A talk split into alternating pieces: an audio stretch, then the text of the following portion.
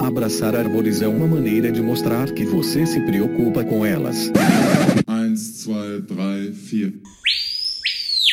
Olá, pessoal! Bem-vindos a mais um Que Bicho é Esse? Eu sou a Miriam Perilli e o episódio de hoje é sobre um animal fascinante que eu sou muito encantada, a lontra, a lontra neotropical. A espécie é a lontra longicaudes.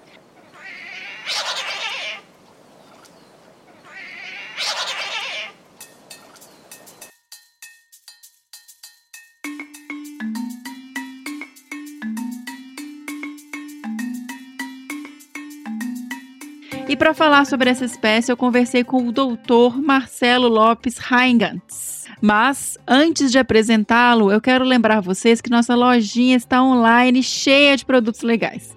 Temos as camisetas Seja Sua Própria Onça, que estão lindas. Tem caneca esmaltada, pets bordados e os kits super completos de primeiros socorros. E fiquem de olho que em breve nós vamos trazer novidades por lá, ok? Então, se você quer conhecer mais sobre os nossos produtos, entra lá em www.loja.desabrace.com.br. E hoje nós recebemos e-mails sobre a vocalização do último episódio, né? A vocalização da nossa querida Lontra Longicaudes. E bora ver se o pessoal acertou? O primeiro e-mail é do Tiago Almeida. Que bom, Tiago. Tava com saudades. Você não mandou no último episódio. Huh? E ele escreveu: Oi, Miriam. Tudo bem com você? Por aqui tudo bem. Primeiro, eu queria fazer um pedido de desculpas por ter esquecido de escrever para o último episódio. Fato é, eu errei feio, errei rude, pensei que o bicho era um caxinguelê. Errou. O nosso esquilo brasileiro. Era um coati. Mas vamos lá, bola pra frente. Bora! Sobre o episódio do Quati, foi muito bom como sempre, o que bicho é esse, trazendo pessoas extremamente competentes e apaixonadas pelos bichos. Foi excelente. Indo para o que interessa, o bicho que tocou no final do episódio, acredito ser o boto cor-de-rosa, Ina Geofrancis. Errou. Foi, foi, foi, foi. Toca a vinheta, senhora! Errou feio, errou feio, errou rude. Um cheiro, outro cheiro, Thiago. Não foi dessa vez, mas brigadão pelo e-mail. Você sabe que eu adoro receber, né, esses e-mails de vocês. O seu já tá aqui sempre na lista. Brigadão, viu? A gente também recebeu e-mail da Caroline Figueiredo, nossa querida apoiadora. O Thiago também é apoiador, viu, gente? São dois amigos aí do projeto do Desabraçando Árvores, muito queridos. E a Carolina escreveu: Olá, Mirinha, tudo bem com você? Tudo sim, Carol. Olha eu aqui mais uma vez passando vergonha em tentar o chute do bicho tocado no episódio 64. Antes do chute, tenho que comentar que o episódio foi uma verdadeira aula. A Nádia é uma fofa e tem um conhecimento incrível. Achei essencial as informações sobre os coatis e que bichinho simpático esse. Demais, né? Mas sem mais demoras, vamos lá. Acho que o bicho tocado foi o gato maracajá, Leopardos vidi. Errou. Provavelmente errei feio, errei rude. Grande beijo e um forte desabraço, Carol Figueiredo. E, gente, hoje foi só vinheta, hein? Mas é difícil mesmo e vamos continuar tentando. O legal é que vocês procuraram aí qual o bicho que foi tocado. No próximo já acerta. O próximo acho que vai ser mais fácil, tá bom? E agora vamos para a apresentação do entrevistado, o doutor Marcelo Lopes Heingantz, que eu fiquei muitíssimo orgulhosa e feliz de ter podido conversar com ele aí sobre as lontras. Ele que é biólogo, doutor em ecologia e atua como biólogo da Universidade Federal do Rio de Janeiro, tendo como foco de pesquisa a ecologia de populações, biologia da conservação, uso de hábitat e ecologia alimentar.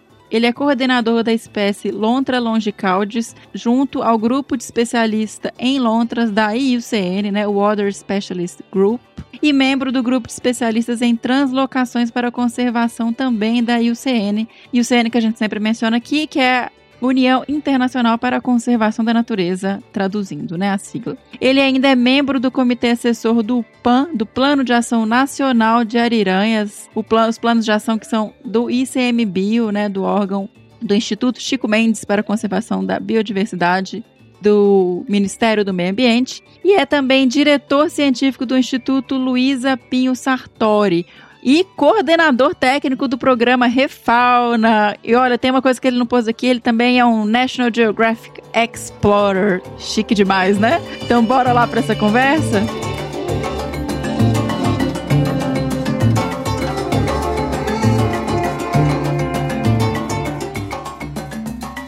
Olá, Marcelo! Eu fiquei muito feliz que você aceitou gravar conosco. Seja muitíssimo bem-vindo ao Que Bicho é Esse para falar um pouquinho mais para a gente sobre as lontras. Muito obrigado pelo convite. Eu que fico feliz de poder compartilhar com vocês um pouco do que eu estudei e um pouco do que eu conheci a respeito da espécie. Espero poder é, tirar todas as dúvidas que vocês tenham e aumentar o conhecimento acerca da espécie. Bom, Marcelo, eu sempre começo com a pergunta clássica de quem é esse bicho, né? Esse bichinho tão curioso e ao mesmo tempo não é muito fácil de ver na natureza, né? Quem é a lontra? É, essa pergunta é muito curiosa. De fato, eu tinha uma palestra que eu dava que era a, a, o animal que ninguém via, né? Porque eu trabalhava aqui na, na Mata Atlântica e dificilmente as pessoas veem as lontras aqui. E elas estão por todos os lugares. Mas com relação à espécie, ele é um mamífero semiaquático, é um carnívoro, né? É, faz parte do grupo dos carnívoros. Então, ela semiaquática, ela vive metade do tempo, uma parte do tempo na água, uma parte do tempo na terra. Então, ela depende tanto do ambiente aquático como do ambiente terrestre. Ela é, é um mustelídeo,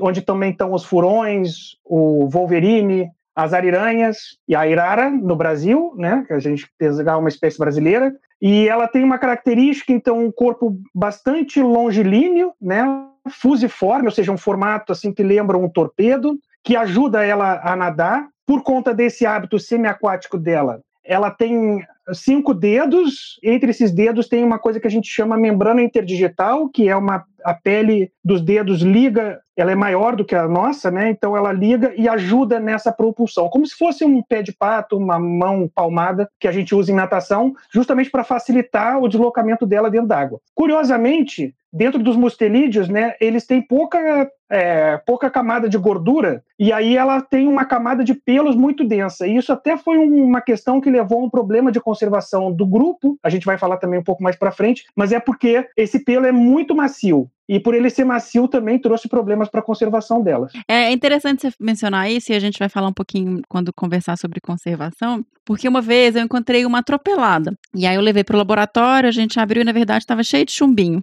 Então a gente também vai, provavelmente estava em alguma represa, a gente conversa. Mas o que mais me impressionou é porque quando você vê o bicho nadando, você vê o pelo tá molhado, então ele tá aquela coisa meio lisa, né? Quando eu vi ele seco, eu fiquei tão impressionada, porque é ele é muito denso e muito macio, assim, é é muito bonito. Isso. Eu fiquei realmente. É, ele é, é, bom, ele é marrom, né? Só para dar uma característica da questão da coloração da pelagem. E elas todas têm uma coloração muito parecida, por isso é difícil diferenciar um indivíduo do outro. Daí uhum. também uma das dificuldades de se trabalhar com bicho, porque ela é marrom mais escuro em cima, marrom mais claro embaixo. E ela tem essas duas camadas de pelo, né, uma camada de guarda e a camada maior, que justamente ajudam, então, é, que fique uma camada de ar aí dentro desses pelos, e aí com isso elas conseguem fazer o isolamento térmico. Por conta disso, elas não precisam tanto dessa camada de gordura para viver em ambientes mais frios, que elas também ocorrem até mesmo em ambientes bem gelados. E ela também tem uma cauda bem longa, né, Marcelo? É um terço do tamanho do corpo, né? Elas têm Olha um tamanho médio entre 1,70 e 1,20 metros, sendo que um terço desse tamanho é cauda, basicamente. Então, assim, justamente porque essa cauda ajuda no deslocamento dela dentro da água. É uma cauda muito forte, eles são animais muito fortes, né, muito musculosos, e até por isso também não são muito usados para consumo em termos de carne, porque realmente é uma carne dura. As pessoas relatam que já tiveram o hábito de consumir a carne, que é uma carne dura. Uhum. E aí é, ela é muito musculosa e ela tem as patas, né, os membros, tanto o anterior como o posterior, são muito curtos. Uhum. E isso facilita o deslocamento na água. Agora, na terra, elas têm um movimento muito engraçado que elas parecem que estão andando em ondas, assim né? É mais Porque desengonçadinho, né? Exato. é muito curioso. Mas elas têm mais ou menos um tamanho de um, de um cachorro bacê por aí, né? Uhum. Com uma cauda mais comprida. Só para dar uma ideia da contextualização de tamanho. Perfeito, bicho todo adaptado para nadar, né? Eu esqueci de falar, elas usam as vibriças, elas têm, são táteis, né? Ou uhum. seja, fazem parte dos órgãos do sentido. Elas, essas vibriças são muito importantes para elas conseguirem perceber a presa em ambientes com a, que a água não é muito transparente, porque elas consomem principalmente alimentos aquáticos, de origem uhum. aquática. E aí a vibrícia é muito importante nesse processo. E outra coisa a que vibrícia é são os bigodinhos, né? Isso. Outra coisa que é muito importante para as lontras é a visão. Como elas vivem uma parte do tempo na água, uma parte do tempo na terra, essa, a visão dela consegue comprimir, os olhos dela, né, os músculos da íris, conseguem comprimir oprimir 10 vezes mais do que os nossos olhos. Então elas conseguem enxergar mesmo bem dentro d'água e fora d'água. Que legal. Fantástico.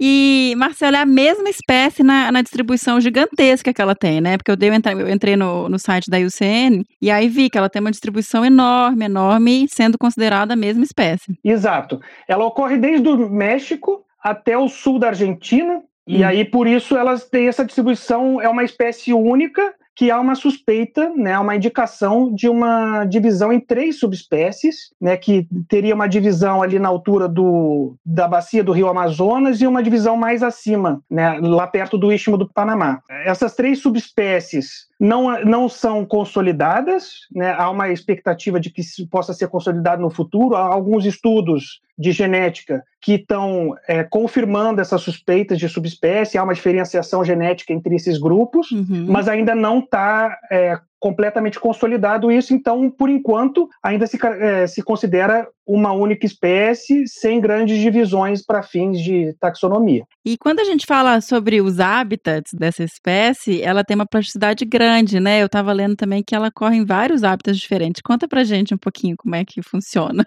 então, eu sou suspeito para falar das lontras, né? É, são meus animais prediletos, né? Minha espécie ah. predileta. Então, assim, as lontras, elas são extremamente versáteis. Uhum é, elas conseguem ocorrer mesmo no ambiente marinho, né, no oceano, que é raro para a maioria dessas dessas lontras. Mas no oceano mesmo? Eu achei que era ambiente... No sa... oceano. Olha só. Elas chegam a ocorrer em ambiente costeiro, ali na praia, em ambiente de costão rochoso. Uhum. Tem lontras ocorrendo em ilhas, onde não tem muita água doce, por exemplo, a Ilha Grande, aqui no estado do Rio de Janeiro. Em várias ilhas em Santa Catarina, tem estudos que mostram algumas populações residentes de lontra, ou seja, elas não estão ali só fazendo uma aventura, elas passando o dia, elas ficam realmente ali, residem. Perfeito. Agora, aparentemente, elas precisam de uma água doce para retirar o sal, porque o sal atrapalha justamente na, no isolamento daquela camada de ar que eu falei do isolamento dos pelos, né, que, uhum.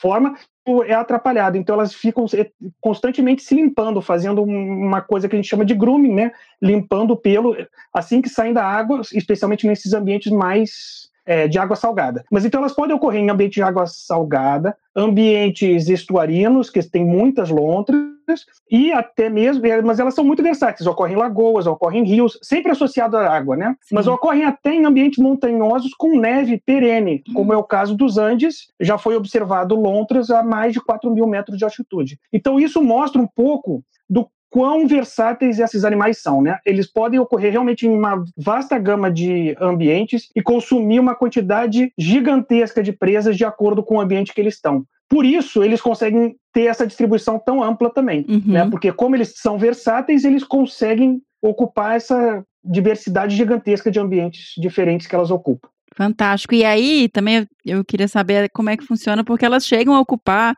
ambientes urbanos e periurbanos também, né? Sim, elas são tolerantes a algum grau de antropização, né? Obviamente que em ambientes que não têm condição nenhuma em termos de presas, principalmente. Eles são predadores, então uhum. precisa ter o alimento que elas precisam consumir, principalmente peixes e crustáceos, que são as duas fontes principais de, de alimento. Uhum. Mas é, tendo algum tipo de alimento ali e tendo algum lugar que elas consigam usar para dormir, descansar e até mesmo eventualmente reproduzir, elas conseguem sobreviver mesmo em ambientes urbanos. Eu vou te dar um exemplo. Muita gente não sabe, eu vivo no Rio de Janeiro, né, mas muita gente não sabe que aqui no Rio de Janeiro, na cidade do Rio de Janeiro, existem populações residentes de lontras. Então, por exemplo, nas lagoas de Jacarepaguá, que não são muito distantes da minha casa, mais ou menos 25 quilômetros daqui, tem populações residentes de lontra ali. As, muitas vezes as pessoas moram ali e não sabem, né, uhum. né? Porque elas têm o hábito esquivo, elas não estão frequentando muito ativas no momento que tem mais gente circulando, mas elas estão ali. E mesmo no meu trabalho de mestrado, principalmente, eu trabalhava numa área que é uma zona urbana,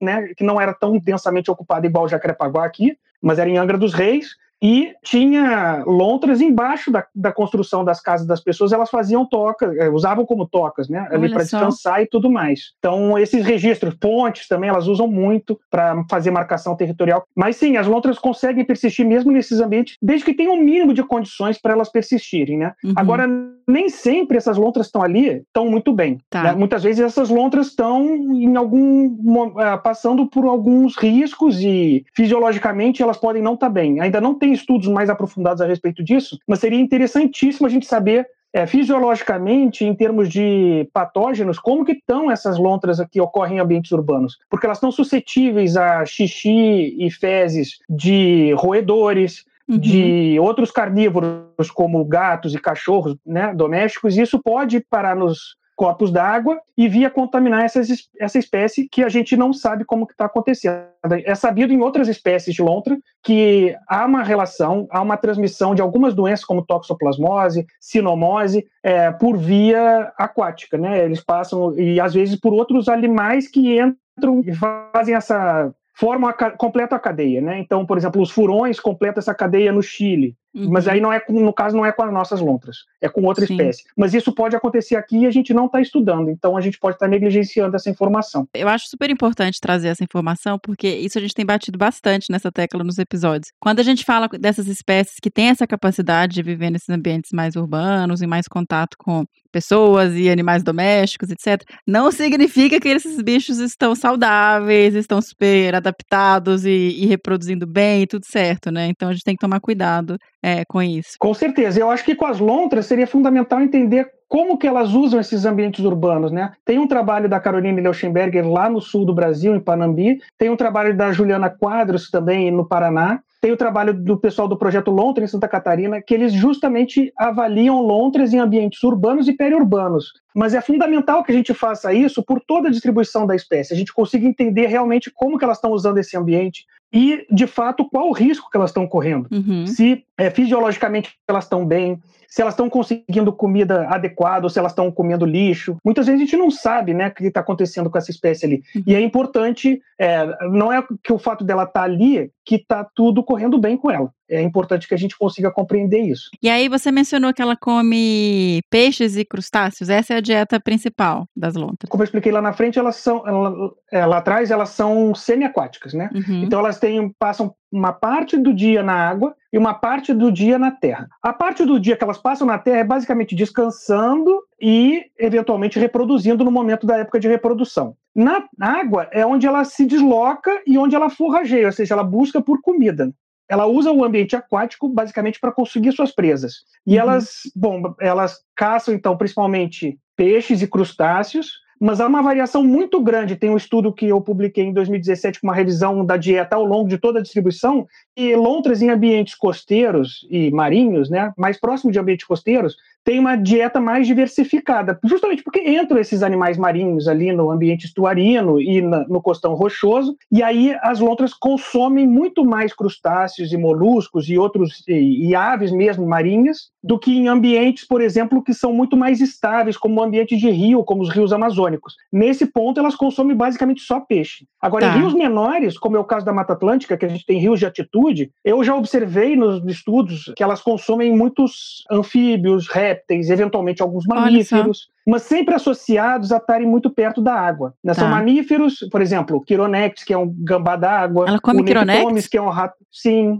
Nectomes, que é um rato d'água. É, esses animais que estão próximos à água, elas podem vir a consumir. A códon, né, que é um outro roedor que também é, ocorre próximo à água. Uhum. Mas principalmente, assim, todos os estudos, 80% a 90% da dieta é peixe e crustáceo. E tem uma variação grande ao longo da, da, da distribuição dela e de um rio para outro. Então, isso é importante. Como eu falei, elas são muito flexíveis e muito plásticas. Uhum. Com isso, de acordo com o que tem disponível no ambiente, elas conseguem alterar a dieta delas. Elas não consomem simplesmente um tipo de peixe, elas consomem diversos tipos, mas elas têm por hábito consumir os peixes que têm menos capacidade de fuga ou são menos móveis. Então, tá. por exemplo, cascudo, traíra, é, cará, esses peixes que são mais lentos e ficam são marginal, são os peixes principalmente consumidos pelas lontras. E os, no caso dos crustáceos também, são os crustáceos mais lentos que elas comem. Tá. E de sapos a gente tem um dado que é bem interessante. Eu via durante o meu doutorado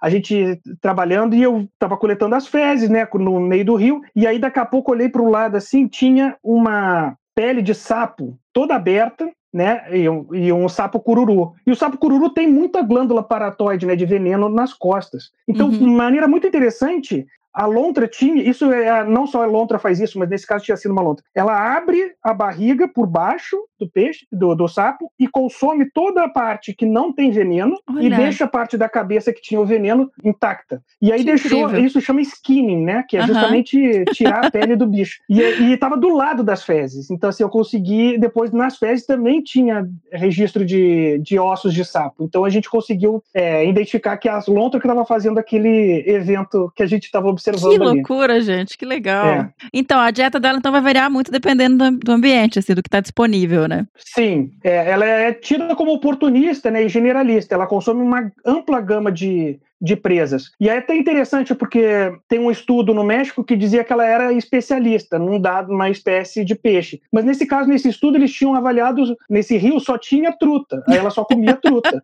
Aí não é que ela é especialista, é que só tinha truta no rio, né? Então é, ela come, assim, não que tem. Tá, ela seleciona dentro do que Sim. tem ali, principalmente esses peixes e, e organismos mais, Mais móveis. Uhum. E os sapos é de maneira muito interessante. O sapo cururu tem esse hábito de sapo cururu na beira do rio, É. né? Tem até a música. Porque é justamente isso. Eles ficam na beira do lago, na beira do rio, na época de reprodução, cantando. E Sim. aí, é nesse momento em que a lontra come mais sapo. Olha. Sobretudo nesses rios onde tem os peixes menores. Então, assim, para ocorrer uma lontra, né, basicamente precisa ter um mínimo de quantidade de presas e um- uma estrutura de habitat. Se não tem a presa principalmente aquática, ela consome esses que estão próximos à água. Mas, basicamente, ela consome peixes, crustáceos, eventualmente anfíbios, aves e mamíferos associados a esses. Ah, não, insetos também, que eu esqueci. Tá. Insetos elas consomem, algumas espécies, principalmente as maiores, como barata d'água, né, que é nossa, um- aquelas baratonas gigantes, heterópteros. são gigantes, né? E também megalóptero, que é uma, uma larva que pode viver até 3, 4 anos dentro da água, e é uma larva que chega a uns 15 centímetros Caramba. de tamanho. Então, essa é uma quantidade de energia bem grande. E o comportamento alimentar, é aquelas fotos foférrimas que a gente vê das lontras deitadinhas, assim, nadando, comendo, é daquele jeito? Então, as lontras, elas são o que a gente chama de single prey loaders, né? Elas pegam uma presa por vez, né? Elas mergulham, pegam a presa, mas elas normalmente não consomem dentro da água. Tá. Elas consomem, quer dizer, ou na margem, assim, né? Mas Uhum. em algum ambiente que ela consegue manipular a comida. Então, assim, elas podem, obviamente, comer dentro da água, eventualmente, como a gente já viu que elas observam, mas é em algum momento que já é próximo à margem ali. Sim. E aí, justamente isso, elas ficam consumindo e manipulam, são muito inteligentes, né? E, e muito rápidos. Então, elas vão manipulando, e de peixes elas, elas consomem é, a parte onde tem mais energia, as gônadas, né? O Uhum. intestino. Elas vão traçando aquilo tudo e deixam, em geral, a cabeça para trás, né? Então a gente consegue identificar tanto nas fezes como perto da, da onde ela comeu os restinhos de comida dela e aí a gente consegue saber o que, que ela está comendo. Mas basicamente ela consome dessa maneira, né? Ela mergulha, pega um peixe ou um crustáceo, volta, come novo. E aí uma coisa que é muito importante, como elas têm um metabolismo muito acelerado, elas Uhum. gastam muita energia e elas não têm essa camada de gordura, elas precisam consumir uma quantidade muito grande de presas. Elas consomem basicamente um terço do seu peso diariamente. Então, as lontras consomem, por exemplo, uma lontra chega a 10 quilos. Uma Uhum. lontra média, né? Tem entre 8 e 10 quilos. E então a lontra come basicamente 3 quilos de, de presa. É bastante coisa é se a gente bastante pensar a gente coisa. comendo. É, muito. E aí, até eu queria perguntar, nas áreas que ela corre, ocorre em simpatria, né? Que ela tá no mesmo lugar, no mesmo localidade que as ariranhas, a dieta é a mesma, tem alguma adaptação, algum tipo de competição? E outra coisa, as ariranhas elas vivem em grupos, né? As lontras elas são solitárias. Então, as lontras ocorrem em simpatia com a ariranha, é uma ótima pergunta, porque elas ocorrem, mas aparentemente elas não consomem. Teve um estudo no Pantanal que mostrou que elas não consomem, não estão exatamente nos mesmos lugares, primeiro, né? Uhum. Elas ocorrem em simpatia, mas as lontras ficam principalmente nos rios menores e as ariranhas nos- na parte maior do rio. Ah, tá. Uhum. É, mas mesmo assim elas ocorrem no mesmo ambiente, eventualmente elas podem cruzar o mesmo trecho de rio, mas elas não usam os mesmos lugares para descansar, pelo menos não que eu saiba, Uhum. né? E é, elas não consomem exatamente as mesmas presas. As lontras com- consomem presas menores, né? Teve um estudo na, na Amazônia que comparou as duas espécies simultaneamente, elas consomem presas menores e, como eu tinha explicado, as lontras consomem principalmente traíras, ciclídeos, que são esses peixes mais lentos que ficam na beira do rio. Já as ariranhas comem outros peixes, como, por exemplo, piranhas, pacus e outros maiores, porque uhum. as ariranhas, por viverem em grupo, elas caçam em grupo também e às vezes elas compartilham as presas, né, a tá. presa que elas consomem. Já as lontras, elas vivem sozinhas, né, são um hábito solitário, só se juntam para formar casais na época reprodutiva, mas elas vivem basicamente sozinhas. E aí, então, elas consomem presas menores e nesses rios menorzinhos que elas vivem quando elas ocorrem em simpatria. Elas ocorrem em simpatria em dois, em dois biomas do país, né? Pantanal e Amazônia, principalmente. Então, nesses ambientes que elas ocorrem em simpatria, o que vem sendo observado é isso. As, as, lontras costumam ficar nesses rios um pouco menores e as ariranhas ocupam os rios mais largos, né? Tá, então tem uma separação também é, espacial, é, né? Elas uhum. ocorrem no mesmo lugar. Uhum. E às vezes a gente pode ver as, elas eh, relativamente juntas, mas eu não sei de conflitos maiores em uma é, sair nadando atrás da outra, o grupo de ariranha sair, mas talvez a Caroline poderia explicar isso melhor. E as lontras, elas são diurnas, né? Ou, ou, tem variação no período de atividade? Então, excelente pergunta, né? Foi até um objeto de estudo da minha parceria com a Caroline, a gente fez alguns trabalhos em conjunto, e aí esse foi um trabalho que a gente conseguiu fazer graças a essa parceria, começou daí, que a gente comparou os hábitos, né, das lontras no ambiente de Mata Atlântica uhum. e no ambiente do Pantanal. E aí a gente conseguiu perceber que na, na Mata Atlântica, aparentemente, elas são mais crepusculares e noturnas, Olha. e aí a gente ainda não consegue explicar exatamente por que, tem duas possibilidades que eu vou falar mais adiante, e no Pantanal elas são basicamente diurnas, com um pouco uhum. de atividade crepuscular também. Mas isso aparentemente tem duas possíveis explicações. A primeira seria as presas delas, né, estarem mais ativas ou menos ativas nos períodos que, então, assim, seria mais fácil para elas caçarem algumas determinadas presas se for, eh, fossem noturnas aqui e diurnas no Pantanal. Uhum. Mas aparentemente não é essa a melhor explicação. A gente teria que fazer um teste para isso, a gente não conseguiu fazer. Isso fica como cenas dos próximos capítulos, mas a gente é, observou que possivelmente é a influência humana. Uhum. Em, em lugares com maior influência humana, ela aparentemente consegue né, fazer, é, consegue sobreviver mesmo a, a, mudando o período de atividade para o período mais crepuscular e noturno. Então, a gente gostaria de fazer mais testes a respeito disso. A ideia é que isso seja amplificado para outras áreas de Mata Atlântica e do Pantanal e da Amazônia também, uhum. para que a gente justamente consiga entender. Mas aparentemente, pelo que eu tenho ouvido outros pesquisadores que estão usando a armadilha fotográfica mencionarem, é que sim, é, em ambientes que estão mais antropizados, as, as lontras tendem a ser mais crepusculares e noturnas justamente porque elas têm esse hábito esquivo, de não estar tá muito próximo das pessoas, evitando conflito. A gente tem visto isso para tantas espécies, né, Marcelo? Os bichos, eles mudam um pouco o comportamento, o período de atividade, isso com aves, com outros mamíferos, para evitar realmente os, os, períodos de pico de atividade humana que eles não querem. Exato. Aí até por isso também, muitas vezes as pessoas não sabem que as lontras estão ocorrendo no ambiente onde elas vivem, porque as pessoas ocorrem, é, vivem ali, passeiam durante o dia, as lontras estão ah, principalmente ativas durante a noite e elas não vêm. Sim. Então, obviamente, é, para quem é pescador e tudo mais, obviamente eles vêm, inclusive podem vir a ter percepções negativas com relação à espécie, mas é, eles vêm, eles costumam ver. Se você uhum. perguntar para pescadores que vivem nessas cidades, né, no Rio de Janeiro, Florianópolis, eles costumam avistar lontras, mas são os únicos, até porque também eles começam a pescar de noite, né? Sim. Então talvez por isso eles vejam mais. Tem um olhar também, né? Eu fico, a gente Exato. comenta aqui que o, o Fernando ele, ele, vê bicho numa facilidade, isso é impressionante. Ele trabalhou muito tempo fazendo transecção para encontrar mamíferos, etc, na floresta. E a gente mora aqui em Atibaia do lado de uma represa, de uma área de, de um lago aqui. E tem um casal de lontras aqui. E assim, os moradores que moram na frente do lago, muitos nunca viram. E o Fê direto manda vídeo, ó, oh, gente, aqui as lontras estavam aqui no tal lugar, sabe? E, e não, não, mas eu acho que tem um pouco dessa questão de observação também, né? De acompanhar, de procurar. Tem, não, com certeza tem, né? Na verdade, tem o, o olhar treinado, né? Tanto para não só o olhar, para lontras, até a gente tem que treinar o olfato, porque justamente tem um na época que eu estava na graduação, né? Eu comecei a trabalhar com lontra no final três. E aí, nessa época, eu, eu, tinha um amigo meu que me chamava de sommelier de fezes de lontra, porque eu sabia identificar uma lontra, como eu não via, eu sabia identificar se a lontra tinha passado ou não tinha passado pelo cheiro. Olha né? só. Então, porque elas têm uma glândula de marcação territorial, né, elas têm uma glândula próxima ao ânus que, emi, que, que produz um muco Uhum. que justamente é para marcar aquele território como dela. Isso não é só a lontra que tem, né? Tem várias espécies de carnívoros que fazem isso, mas ela marca e ela, ela tem essa, esse cheiro muito característico que é quase uma almíscar. Então, assim, Uhum. se alguém pergunta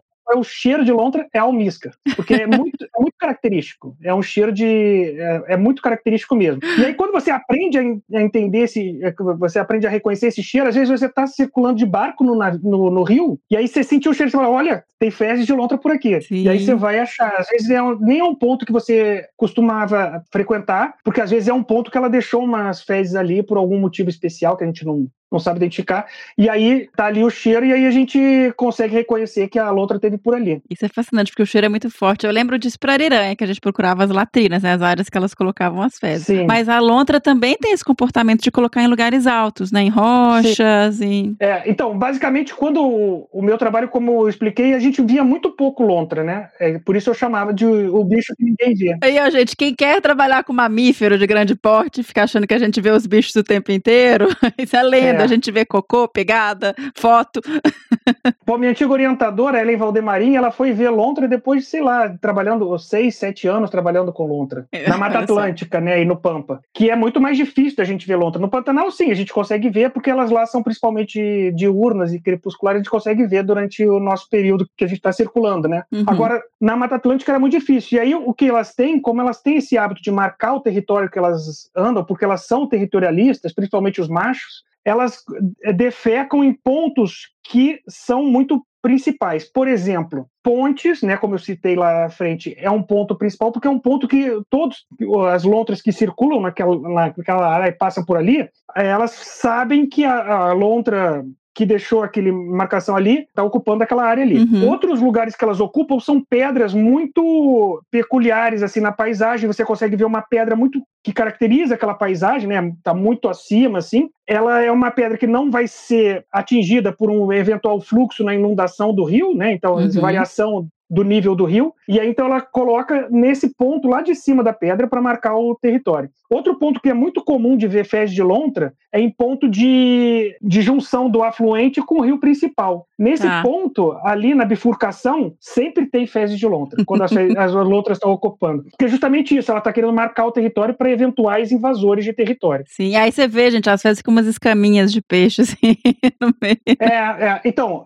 A- Quando elas- comeu peixe, né? Assim. elas digerem muito rápido, né? Carnívoros em geral têm a Uhum. digestão muito rápida. E aí elas digerem tão rápido e, e o intestino, o estômago, é com um grau de acidez muito mais alto que o nosso para digerir rápido realmente a proteína animal. E aí passa tão rápido pelo trato digestivo que saem basicamente ossos inteiros, carapaças inteiras de, de crustáceos. E aí, a- graças a essa é, saírem junto com o muco, né? Para Uhum. não machucar o, toda a mucosa intestinal e depois do reto, saem com o muco e aí a gente usa esse, esse resto de animais para identificar o que, que ela está comendo. Uhum. Então, até isso é bom porque a gente consegue identificar a partir desses restos que são às vezes sai um espinho inteiro de um bagre, por exemplo, no- nas fezes da lontra. Imagina, se isso é no nosso, a gente não consegue, no nosso intestino trava ali já na saída, né? Nossa, um espinhozinho pequeno de peixe já faz um estrago se Exato. entra, na, se a gente engole, né? Exato. E elas comem, às vezes, o, o cascudo, o bagre, tem um espinho de 3, 4 centímetros de. Evolução é fascinante, né? Como que os É. bichos se adaptam à alimentação, é incrível. E Marcelo, você mencionou que eles muitas vezes são encontrados em casais na época de reprodução. Como é que funciona a época de reprodução? Eles se encontram? Os casais são os mesmos ou não tem nada disso? Trocam os casais? Como é que é essa relação é, de reprodução das então, lontras? ainda se sabe pouco com relação à parte reprodutiva da espécie. Uhum. Muito do que a gente sabe da reprodução é oriunda de cativeiro. Tá. ou de outras espécies de lontra que são similares, porque as lontras, a maioria das lontras, são três espécies de lontras no mundo, né? A maioria Uhum. das espécies de lontra tem a lontra marinha que ocorre no, no Oceano Pacífico, que aí é completamente diferente das outras. Tem uma outra lontra marinha que ocorre no Chile e Peru, mas ela é quase uma lontra de rio pequenininha. As demais são todas muito semelhantes. Tirando a ariranha e uma outra espécie que também tem hábito de viver em grupo, a maioria das lontras vive sozinha. Uhum. E elas se juntam apenas no período reprodutivo. E aí elas se juntam não necessariamente sempre o mesmo casal, tá? Pode Tá. se juntar outros casais, mas é, é, enfim, Uhum. se juntam, ficam nesse período reprodutivo juntas,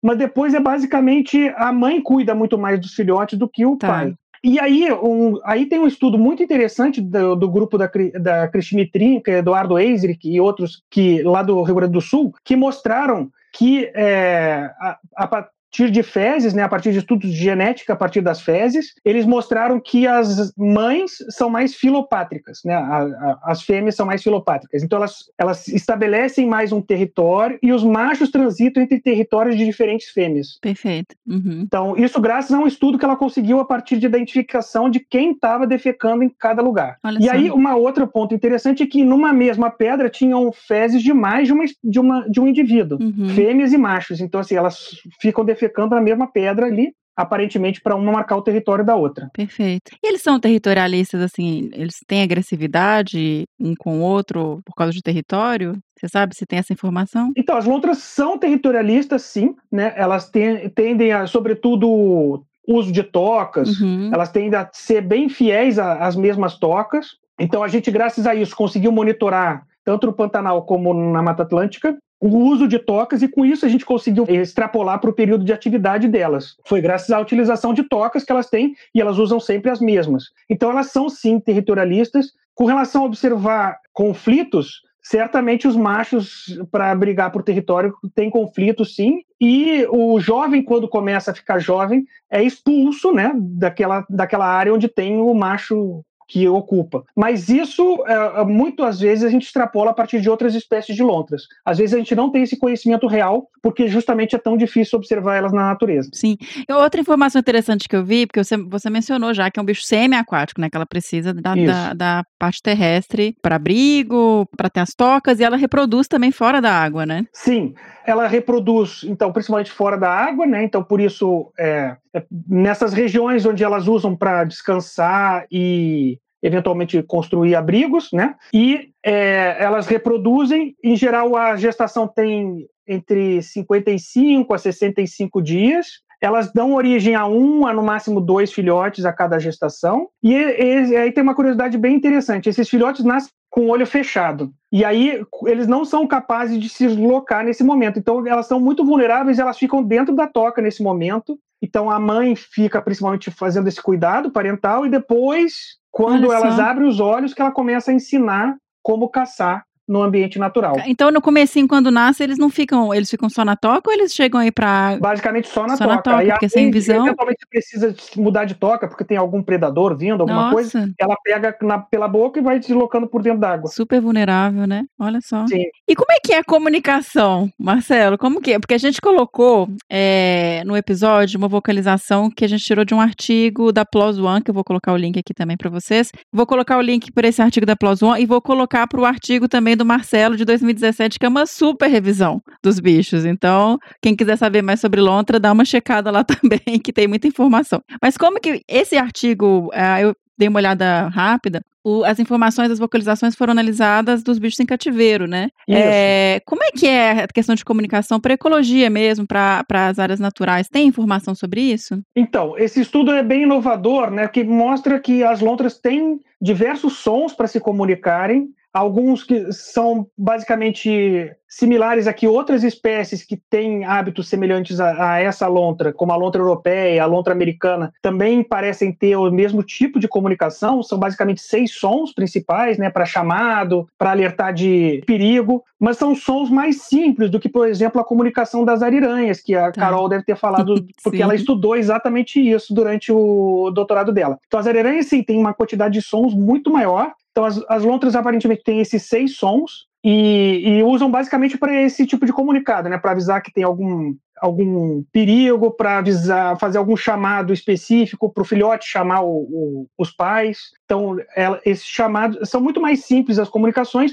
mas isso é muito importante na natureza para os animais conseguirem perceber eventuais perigos que eles não estão vendo. Às vezes, por exemplo, o animal está dentro da toca e o outro está comunicando, avisando que está vindo um- uma onça, por exemplo, que isso é comum. Onças podem invadir e tentar capturar uma, uma, uma lontra para comer. Esse tipo de aviso é muito importante. Até se vem algum outro tipo de perigo, né? Barco e, e etc. Elas se comunicam. Agora, elas são muito mais silenciosas do que as ariranhas, certamente. Elas não fazem aquele, aquela vasta gama de comunicação, nem aqueles sons constantes e barulhentos que a ariranha costuma fazer. É, é, o, que, o que faz sentido, né? Porque não é um bicho que vive em grupo, que precisa ter Sim. todo esse, esse repertório, né? Exatamente. Mas é importante para elas, em termos Uhum. de comunicação e, e justamente saber onde estão os outros coespecíficos e também até mesmo eventualmente alertar para um sair do outro do outro território, né? Porque a, a questão de defesa, defesa de território eles podem explorar a questão de comunicação oral também, que foi o que esse artigo publicou, que é um Uhum. artigo interessante porque não tinha isso publicado para a espécie. Tá, legal. Aí, vamos falar agora das ameaças.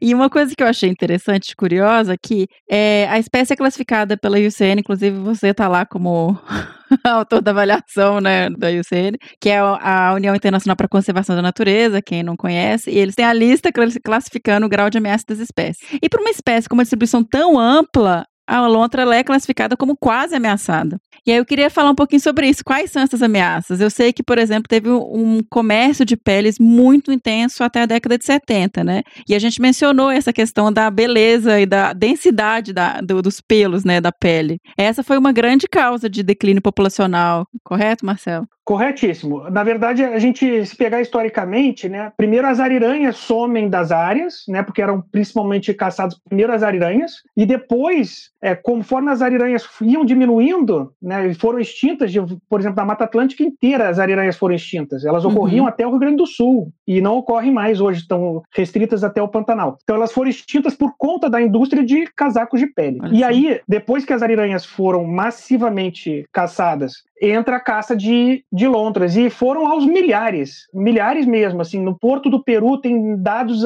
astronômicos em termos de milhares de peles por ano, é uma coisa É absurda, assim, né? dezenas de milhares de peles saindo de um porto de, do Peru por ano. Então, assim, isso para um animal que é carnívoro, que ocorre numa densidade baixa, né, é importante a gente falar que eles são territorialistas, eles ocorrem por volta de uma densidade de meio a um animal por quilômetro de rio. Isso é pouquíssimo. Sim. Então, se você captura milhares de animais num único ano, como acontecia, você leva uma dizimação de populações inteiras de lontra em uma dada área. E isso era, foi uma ameaça realmente significativa para a espécie. Ainda que a espécie seja amplamente distribuída, em vários pontos dessa distribuição, há ameaças correntes, né, e essa ameaça passada que levou à dizimação de várias populações de lontra. Então, assim, ela não ocorre em vários lugares, Uhum. né, ao longo dessa distribuição pontuais, e em outros lugares que ela ocorre, são ameaças muito, é, muito grandes ainda.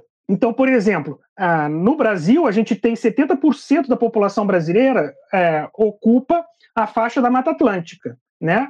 Tá. E aí a gente tem, então, é, que a Mata Atlântica vem a mais ou menos 15% do território do país. Então, 70% da população brasileira, ou seja, mais 150 milhões de pessoas, moram numa faixa que ocupa 15 quilômetros do território. Isso leva a uma Caramba, degradação desse ambiente gigantesca. E a gente está sempre associado à água, porque a gente precisa da água para viver. Então, o- a- as populações humanas sempre estão próximas à água, seja o ambiente costeiro ou o ambiente de rio, que são justamente os ambientes onde as lontras ocorrem. Então, são os ambientes mais degradados de toda a Mata Atlântica, são os rios e mares, né? É a parte costeira. Por conta disso, a ameaça a elas é muito grande nesse ambiente, inclusive na avaliação nacional, ela não está como ameaçada, mas na Mata Atlântica ela está como vulnerável Tá. por conta desses, desses fatores de risco, que é o principal. é, hoje em dia não é mais a caça, a caça não, não é mais um ponto tão dramático como foi atrás, mas hoje em dia a fragmentação e a destruição dos hábitats, sim, é a principal ameaça para a espécie. Mas a gente não pode se iludir que é só isso, né? É, como elas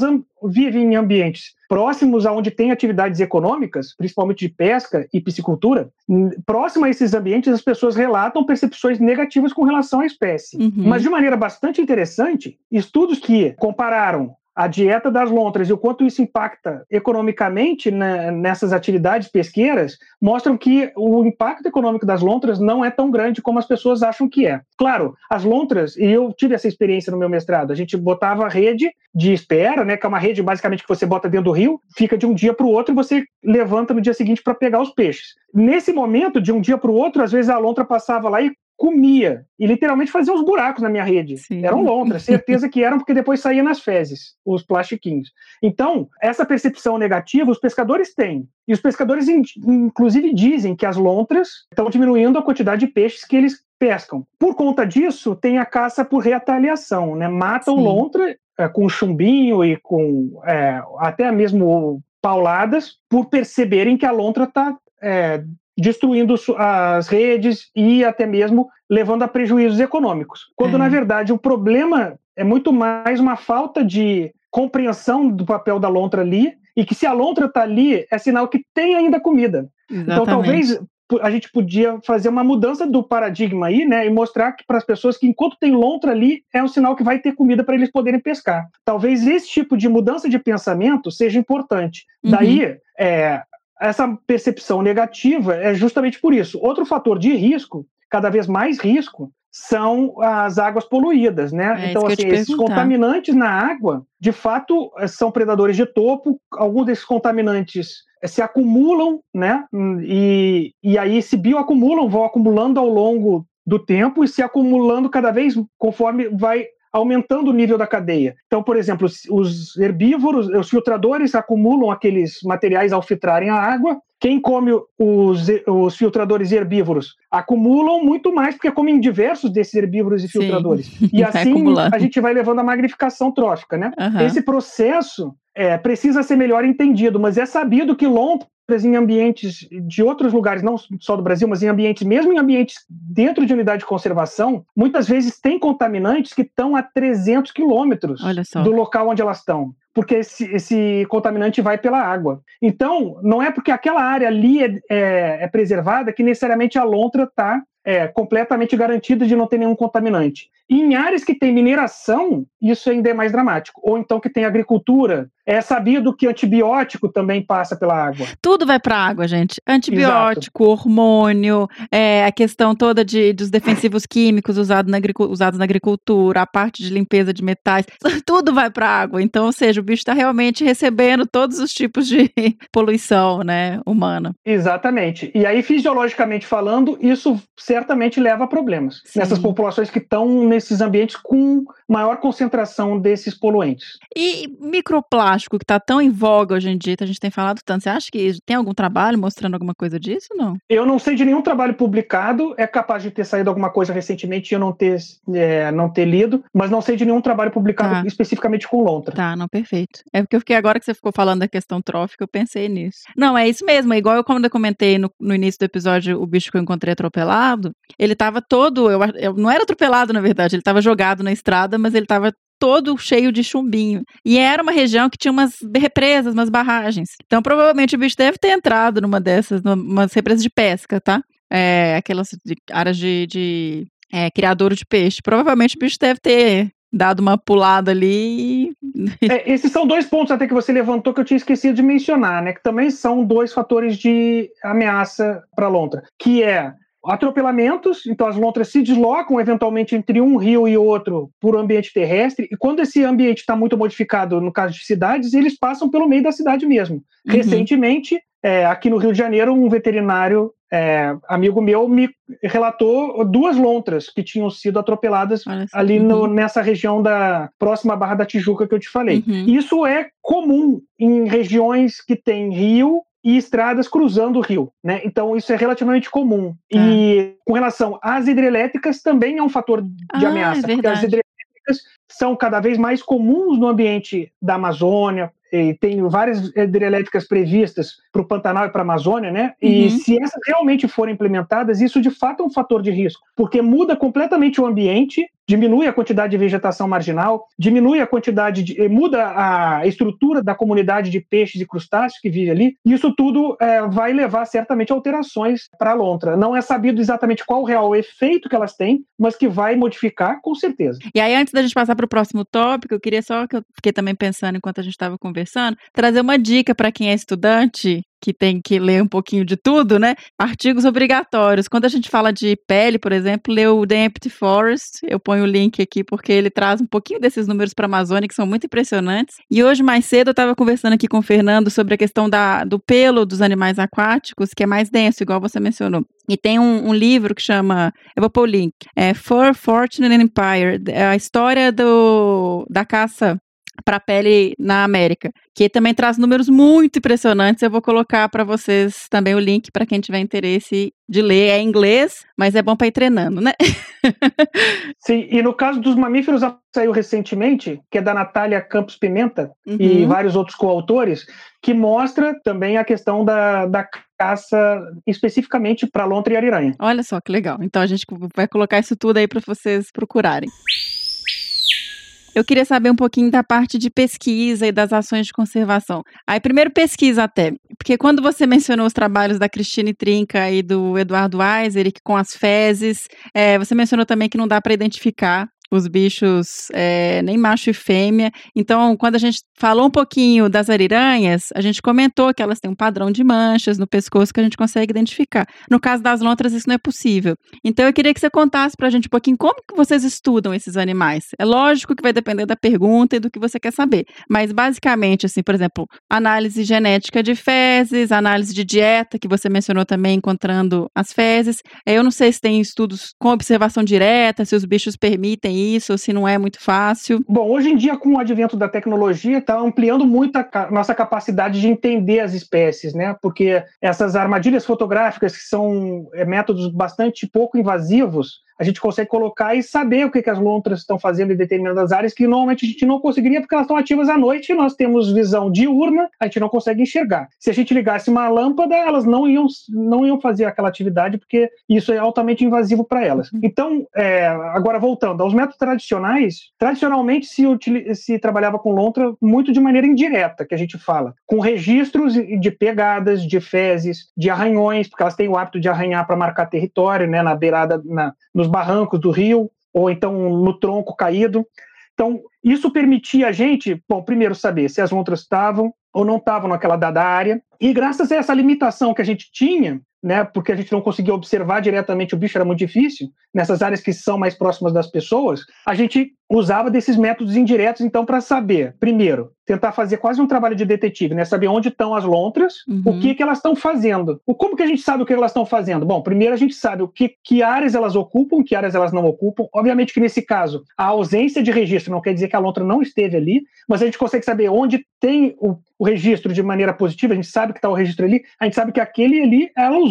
E aí a gente consegue entender um pouco. Ah, que tipo de lugar ela usa como toca, que tipo de lugar ela usa como lugar para descanso, que tipo de lugar ela usa para botar as fezes. E aí a gente consegue entender um pouco do que a lontra faz no ambiente onde ela vive. E mais, essas fezes, como a gente explicou no momento que a gente estava falando da alimentação, saem com uma série de fragmentos que permitem a gente identificar o que, que a lontra está comendo. Então, mesmo sem eu ver o que a lontra está comendo, a gente uhum. consegue saber pelas fezes. Obviamente que tudo isso tem limitações, porque obviamente o melhor de tudo é a gente conseguir observar diretamente o bicho. Uhum. Se a uhum. gente não observa, no caso das fezes, por exemplo, animais de corpo mole são subidentificados nas fezes, ou seja, por estruturas duras, eu estou vendo osso, carapaça, etc. Se não tem, se, se, é um molusco, só quando sai aquele ossinho do molusco, a concha do molusco, eu consigo saber qual é o bicho que ela está comendo. Se não, como é que eu vou saber que tem um molusco ali? Só através de umas novas tecnologias que tem que, por exemplo, tem até inclusive que chama DNA ambiental. Você pega uma amostra de água e você consegue saber tudo que está acontecendo ali naquele ambiente com aquela amostra de água. É uma loucura isso. Né?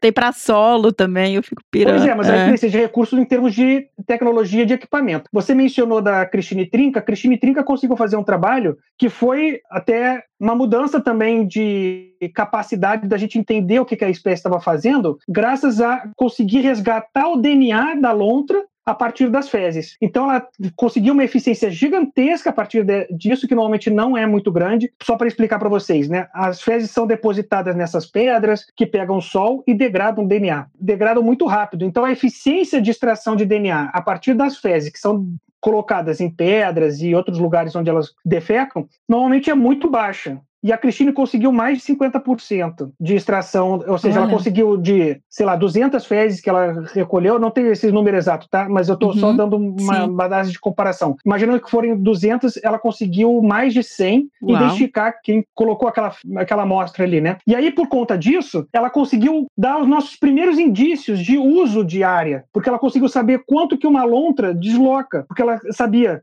que essa fezes aqui é de uma lontra. E no mesmo período amostral, ela pegou as fezes de lontra num trecho 15 quilômetros mais ou menos do rio, de, de rio. Ou seja, ela conseguiu saber que aquela lontra deslocou por volta de, 10 de 15 quilômetros. Olha que legal. Isso são dados que a gente só poderia ter a partir de radiotelemetria, Uhum. que infelizmente a gente não tem nenhum estudo até hoje publicado com lontra longicaudes. Obviamente que é um uma questão que permanece a ser descoberta. Para a radiotelemetria a gente tem outras dificuldades, que é, por exemplo, tem que capturar o bicho, tem que colocar um radiotransmissor e é um bicho semiaquático que tem o pescoço mais largo que a cabeça. Então Sim. não dá para botar uma coleira. Tem que botar ou uma mochilinha, Ou que aí corre o risco de prender dentro de um tronco e o bicho morrer afogado, ou então colocar, fazer uma cirurgia, que foi semelhante ao que a Caroline fez para as ariranhas, Uhum. colocar dentro da barriga, na cavidade intraperitoneal. Isso é o mais recomendado, só que isso é caro. E aí, então, para isso precisa de tempo, de gente, muita gente Sim. e muito dinheiro. Então, como é caro, é, ninguém fez até hoje. A- essa saída de conseguir responder algumas perguntas a partir do DNA ambiental ou da genética vai solucionar muitas das questões que a gente tem com relação à lontra que ainda persistem. Boa parte da questão comportamental e de como as lontras usam, cada lontra usa aquele ambiente que ela vive, ainda é pouco conhecida. E aí a outra alternativa é fazer observações visuais, que eh, são pouco comuns na Mata Atlântica pela dificuldade de conseguir observar as lontras, mas são mais comuns na Amazônia e no Pantanal. Mas ainda assim tem poucos dados de comportamento. Como que vocês fazem estudos demográficos de população, de ter uma estimativa de tamanho populacional de lontra? Tem esses estudos? Porque para fazer essas análises até de avaliação de conservação, a gente precisa de alguns números, né? Como é que vocês conseguem Sim. isso? Então, na verdade, a IUCN tem alguns critérios né, para serem eh, avaliados dentro da avaliação de status. Uhum. São cinco critérios. Alguns deles necessitam ter dados populacionais, outros não. Ah, tá. Tem Uhum. dois que são a extensão de ocorrência e a área de ocupação, que aí não necessitam de dados de tamanho da população propriamente dita. A gente não tem essa informação. Os dados que a gente tem de informação de dados genéticos são esses. Poucos estudos que, tem, que fizeram genética a partir das fezes. Tem outros estudos que fizeram uma relação entre número de fezes depositadas, fazendo uma extrapolação para a densidade, mas já é- teve uma discussão ampla disso nos anos 80 para as outras lontras, para a lontra europeia, a lontra americana. E isso não é mais amplamente utilizado, apesar de algumas pessoas ainda usarem, mas não é, uma, não é um dado que eu confiaria para dizer que aquela população tem X indivíduos. Tá. Porque essa estimativa não é precisa. Imagina, se choveu, saem as fezes, e eu vou dizer que é pouco é densa a população. Não dá para ser assim. Uhum. Então, os dados de genética ou de visualização seriam os ideais. O da genética ainda é, é remoto, são poucos estudos de genética que a gente teve, mas a gente consegue, a partir desses estudos, fazer extrapolações para as outras áreas. Então, imaginando que co- ocorra meia lontra por quilômetro, a gente fazendo uma projeção em todos os rios, a gente consegue chegar a um Sim. dado que ela não está ameaçada globalmente. Tá? Por conta disso, ela não conseguiria entrar em nenhum, é, nenhuma categoria de ameaça de tamanho populacional. Uhum. A gente consegue fazer ameaças mais regionalizadas. Então, por exemplo, a Mata Atlântica, sim, a gente consegue entender que na Mata Atlântica ela corre maior risco porque está sob muitas ameaças ali e provavelmente as densidades são bem menores. Agora, esses dados são muito especulativos. A gente usa, então, os dados de extensão de ocorrência e área de ocupação. E a partir desses dados, também não dá para categorizar elas como ameaçadas. E aí, ah, quando a gente passa para essa parte de ações, como ela não é classificada como ameaçada, ela não entra, por exemplo, num plano de ação, né? Mas ela pega nos planos de ação nacional, que a gente eh, sempre comenta aqui no, no podcast, mas ela entra de carona aí no plano de ação da Ariranha? Ela entrou de carona no plano de ação da Ariranha, porque ela era categorizada como quase ameaçada, e aí permite-se colocar algumas ações que são mais voltadas para a Ariranha, também contemplam a lontra, porque elas, como Tá. você, a gente mencionou lá atrás, elas ocorrem em simpatia em algumas áreas. Uhum. Nessas áreas que ocorrem em simpatia, a gente consegue justificar algumas ações em conjunto, e mesmo em áreas que não ocorrem, a gente consegue justificar entrando dentro do mesmo plano de ação, mas chama Plano de Ação Nacional das Ariranhas. E a Tá. lontra entrou um pouco a reboque. Agora, é, em termos de medidas de ação, foi publicado em 2018 as estratégias globais para a conservação das lontras. E aí esse livro é um livro do grupo de especialistas da IUCN em Londres. Está disponível para qualquer um que queira baixar no site do IUCN Otter Specialist Group. Uhum. É, e esse livro tem uma série de ações em toda a distribuição da espécie, mas também ações localizadas, porque a gente fez tanto a percepção do que é uma ameaça para toda a distribuição, em toda a distribuição da espécie, mas ameaças mais locais. Então, por exemplo, para o Nordeste brasileiro tem umas situações muito peculiares. E Ah. aí esse, o do Nordeste é um trabalho relativamente recente que foi feito. Tem um grupo lá no Nordeste trabalhando com lontras e eles descobriram que a lontra ocorre mesmo em ambientes de caatinga, o que não era sabido. Uhum. É, nesses ambientes de caatinga, ambientes que não têm água perene. Então é muito interessante. Olha. É, lontras ocorrem mesmo, agora, claro, estão associados a rios maiores, né? Claro. E Uhum. base- é, associados à parte da bacia, né? Bacias mais voltadas para o continente. Para o continente, não, desculpa, para o oceano. Então, as lontras ocorrem, e isso foi um trabalho importantíssimo em termos de restabelecer a distribuição da espécie ali no Nordeste, porque a gente conseguiu compreender, a partir desses dois estudos que tiveram de lá, onde a lontra está e não está ocorrendo. Isso Uhum. realmente foi uma mudança na distribuição ali da região Nordeste, que antigamente não tinha quase distribuição relatada na, na Sim. literatura. E aí, hoje em dia, esses- essas novas descobertas, essa ampliação desses estudos para essas áreas mais remotas, está permitindo isso graças às ações globais que começaram lá nos anos 90. Foi publicada uma primeira ação global do plano de ação das lontras pelo grupo de especialistas. E isso deu origem a vários grupos de- que trabalham com lontra e ariranha aqui no país. Uhum. E depois desses grupos, hoje em dia a gente já tem, sei lá, os bisnetos né, desses grupos, que são esses grupos que vão se formando a partir dessas novas ações que vão sendo entendidas como prioridades, que vão sendo, a gente vai reavaliando de cinco em cinco anos, basicamente, tanto a lista nacional como a internacional, e reestabelecendo as são prioritárias para esse momento. Não, e assim, olha que interessante, olha quanta coisa a gente tem para saber ainda, né? Essa questão do Nordeste. Sim, O Marcelo comentou aí da, do plano global, e aí quando eu mencionei que os planos de ação nacional, eles são os planos do ICMBio, tá, gente? É, que são planos super importantes também aí para as espécies ameaçadas nacionais. Bom, então, quando você mencionou essa questão aí do Nordeste, eu fiquei pensando, quais são os próximos passos, Marcelo? Tem alguma coisa assim que vocês, puxa, a gente precisa saber isso, ou a gente precisa de mais gente estudando isso? Como é que é a questão, como está o status de pesquisa das lontras hoje e times de pesquisa no Brasil? Bom, a gente tem muitas lacunas ainda a serem respondidas em termos do conhecimento da biologia da espécie, né? Então, essas, todos esses pontos que a gente conversou ao longo desse episódio, a gente vê que muitos faltam algumas informações básicas, então, como a lontra usa o ambiente onde elas estão, essa questão, se for para o lado da genética ou para a radiotelemetria, para conseguir compreender como a lontra usa o espaço, isso é, vai conseguir que a gente perceba características únicas delas com relação às outras espécies de lontras e Uhum. mesmo também perceber possíveis ameaças que possa ter em outras áreas com as mudanças de uso em áreas onde ela está sujeita a maior risco. Mas, sobretudo, acho que é fundamental em termos de conservação é a gente tentar mitigar essas possíveis interações negativas que tem com comunidades que ribeirinhas e que vivem em ambientes costeiros. Justamente Perfeito. por essa percepção negativa que as pessoas têm das lontras, é- a gente pode colocar elas em risco de extinções locais. Não globalmente, ela não está em risco ainda, mas localmente sim. E aí, para isso é fundamental um trabalho de eh, pessoas ali que vivem naquelas comunidades ou próximas àqueles locais, de sensibilização dessas comunidades e de Sim. às vezes até mesmo estudos de ecologia, mostrando o quanto sobrepõe a dieta da lontra com o que é pescado comercialmente. Os estudos que têm publicados, são poucos, mostram que a sobreposição não é grande. Então, é mais uma percepção do, do impacto que as pessoas têm com relação à lontra estar presente ali, na, na sua atividade econômica. Mas quando pega realmente o real resultado disso, em geral é pequeno. Claro que tanques de trucuticultura e tanques de criação de tilápia podem vir a ter um, uma consequência maior. Mas mesmo assim, em geral, não é tão grande o impacto que elas causam. Agora, com relação a outros possíveis estudos importantes, é fundamental a gente tentar entender é, até onde elas estão indo nesse ambiente ali limítrofe da distribuição, né, que é essa região ali da região costeira do Nordeste e a parte limítrofe com a caatinga, isso é, seria muito importante, mas também tentar entender como que estão as lontras nesses ambientes urbanos, o que, que elas fazem, né, onde elas dormem, o que, que elas comem, como que se dá essa relação com comunidades que estão ali próximas e às vezes prédios enormes e as pessoas não sabem que as lontras estão ali. Sim. Em termos de sensibilização e de criar a sensação de empatia pelas lontras e biofilia, isso Aham. pode ser muito importante. Então, Sim. eu recomendo que realmente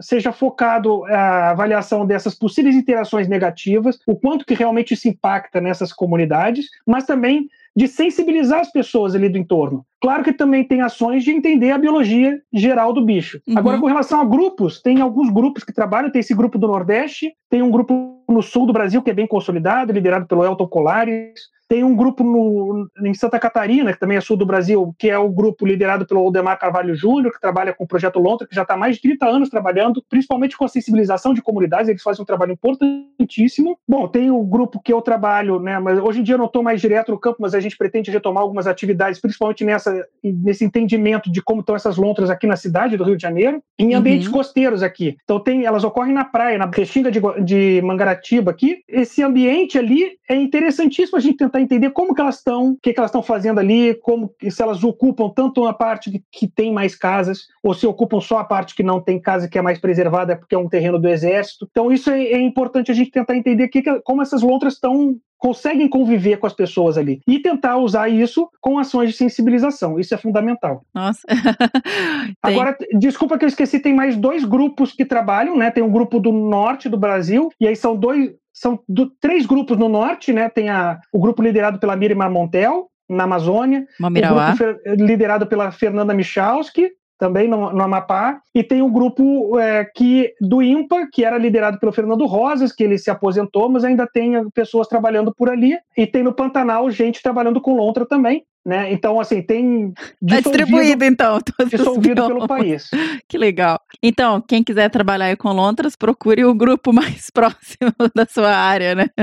Porque o bicho está em todo lugar para se estudar, então. Importante essa, essa fala, porque as pessoas costumam saber onde ocorre lontra. Sim. Ocorre do teu lado, você às vezes não sabe. Né? Então, e isso é importante para em termos de sensibilização, que essas comunidades, que essas pessoas que trabalham com educação ambiental e sensibilização de comunidades ribeirinhas e de costeiras, que incluam a lontra, né? Eu esqueci mais de um grupo, tá? Para depois você colocar lá nos grupos, que é Tá. o grupo do Paraná, da Juliana Quadros e Emílio Monteiro Filho. É, a gente. nó- Nós estávamos comentando isso hoje aqui, que até um tempo atrás, quando a gente estava estudando biologia, um pouco depois a gente escutava que os bichos eram super raros e tal. E aí, quando você vai estudando mais e, e vão sendo publicados trabalhos e vão surgindo esses grupos de estudo, você vê que o bicho não é tão raro assim, né? A gente que não vê, mas eles estão aí. É exatamente isso. É, Essa, esse esforço contínuo de reavaliação da espécie e esforço de pesquisa está nos permitindo entender que as lontras ocorrem em muito mais ambientes do que a gente outrora imaginava, né? Uhum. Esse registro que foi feito ah, recentemente a 4.200 metros de altitude nos Andes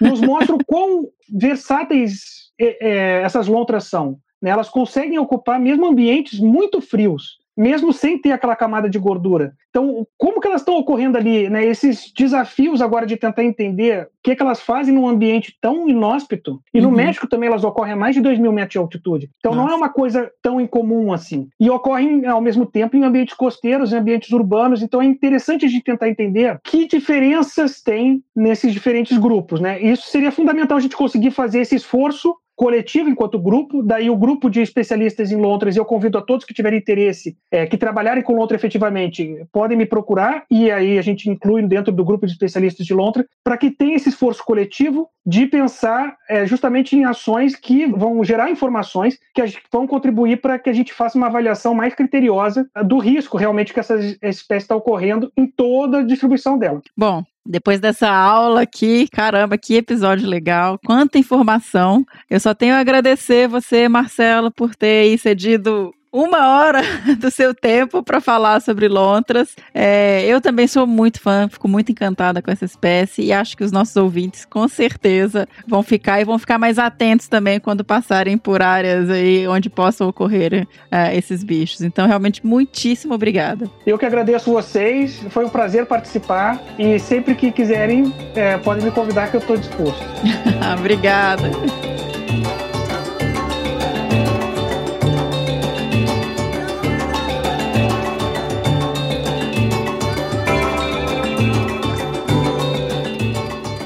Foi o Que Bicho é Esse sobre a lontra com o Dr. Marcelo Lopes Raingat. Super simpático, deu uma aula pra gente. Eu adorei, espero que vocês também tenham gostado. E agora toca o bicho do próximo episódio, senhora.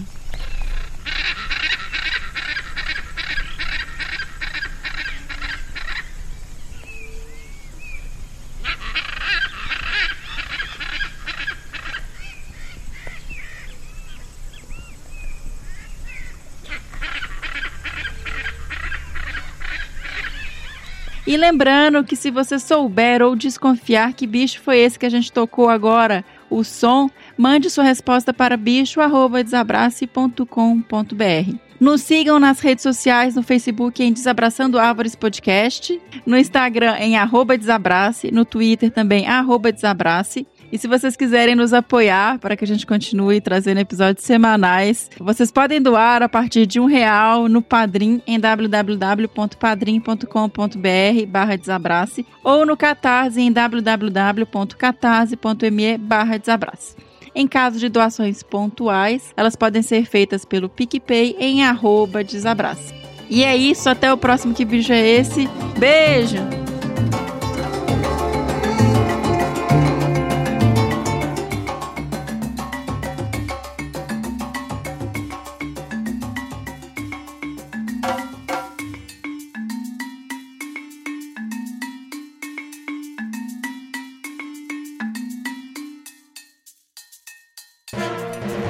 Mais um produto com a edição do Senhor A.